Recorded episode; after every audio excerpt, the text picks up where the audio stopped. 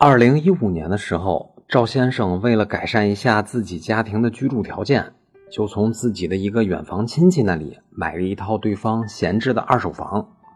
因为有亲戚关系，所以价格也不是很贵。赵先生很满意，在交付了全部房款后，就准备和对方一块去办理相关的过户手续。但是赵先生到了税务部门一问，才知道。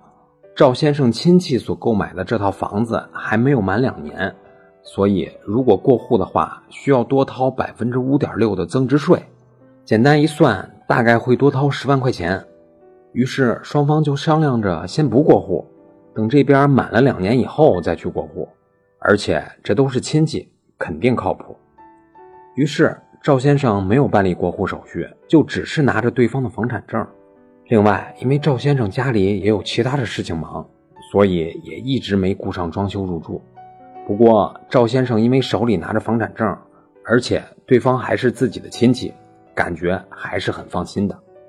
但是不怕一万，就怕万一。现在，赵先生的这个亲戚因为在2016年向别人借款做生意，后来生意亏损，一直没有还钱，目前被对方起诉。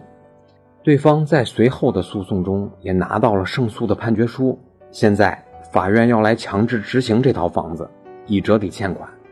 听到这个消息，赵先生可是慌了。那么，赵先生可以因为房子是一五年就先卖给自己，自己也已经支付了全部房款，房子就不被法院执行吗？答案是不能，法院仍然会强制执行这套房子，因为我国法律规定。买房人即使已经支付全部价款，但是未实际占有和使用该房产，也未办理房产过户登记的，法院仍然可以查封、扣押、冻结该不动产。所以，是从亲戚那里买的房子，该及时过户的仍然要及时过户，否则很容易房钱两空。那么，以上就是今天的音频，供您参考。